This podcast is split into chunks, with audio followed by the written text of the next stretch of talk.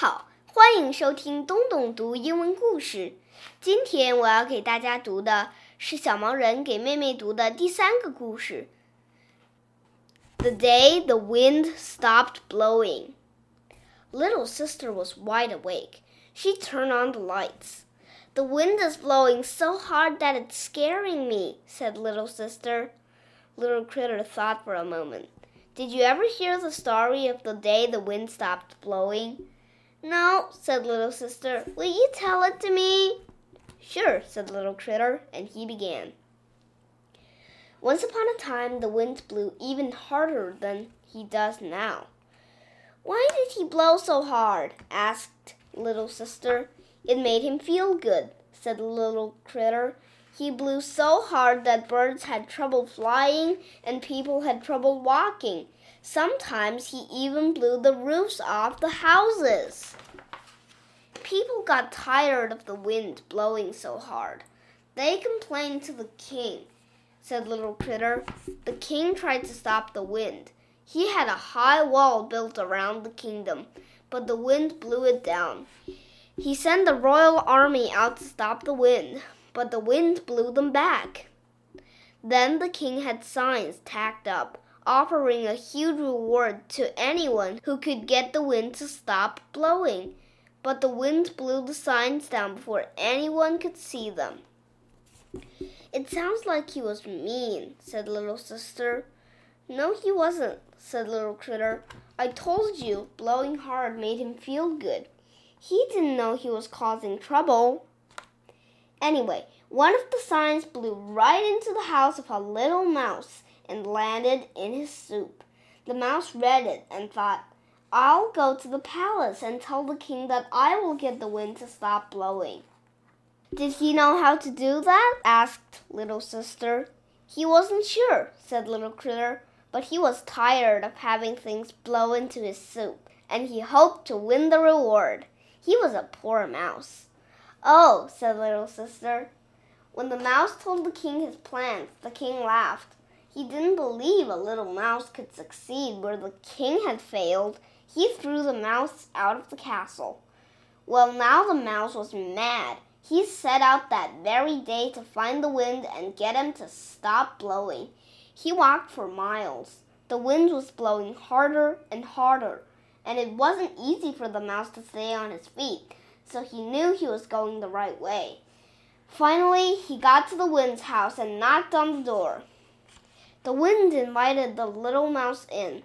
Right away, the mouse began yelling at him. He told him not to blow anymore because no one appreciated being knocked around. He said he was acting like a bully and a meanie.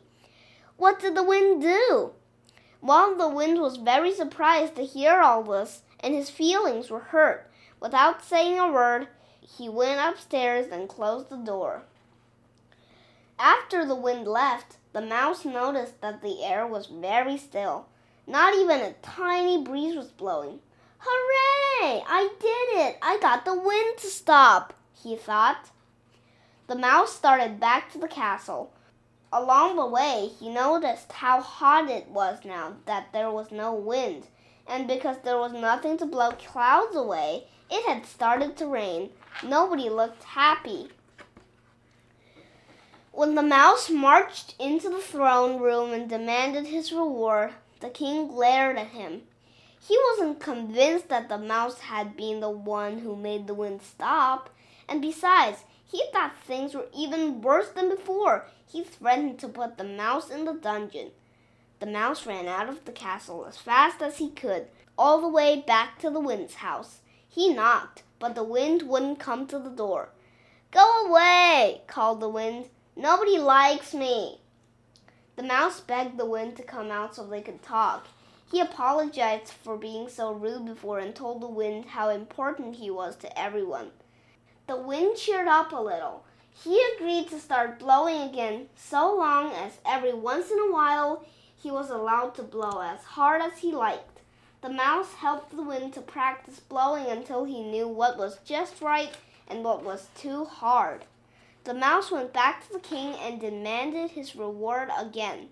The king just laughed. Suddenly, the sky grew dark and a big storm blew right into the castle.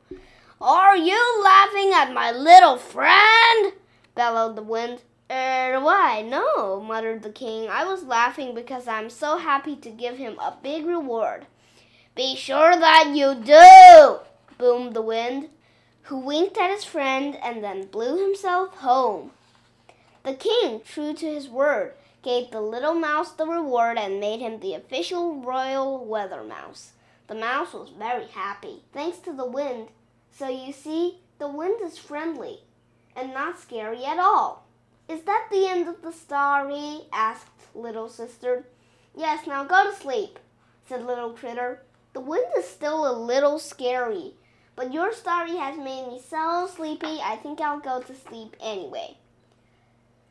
Little sister turned off the light and snuggled under the covers. Good and good night, answered Little Critter. Within minutes, Little Sister was sound asleep. The end.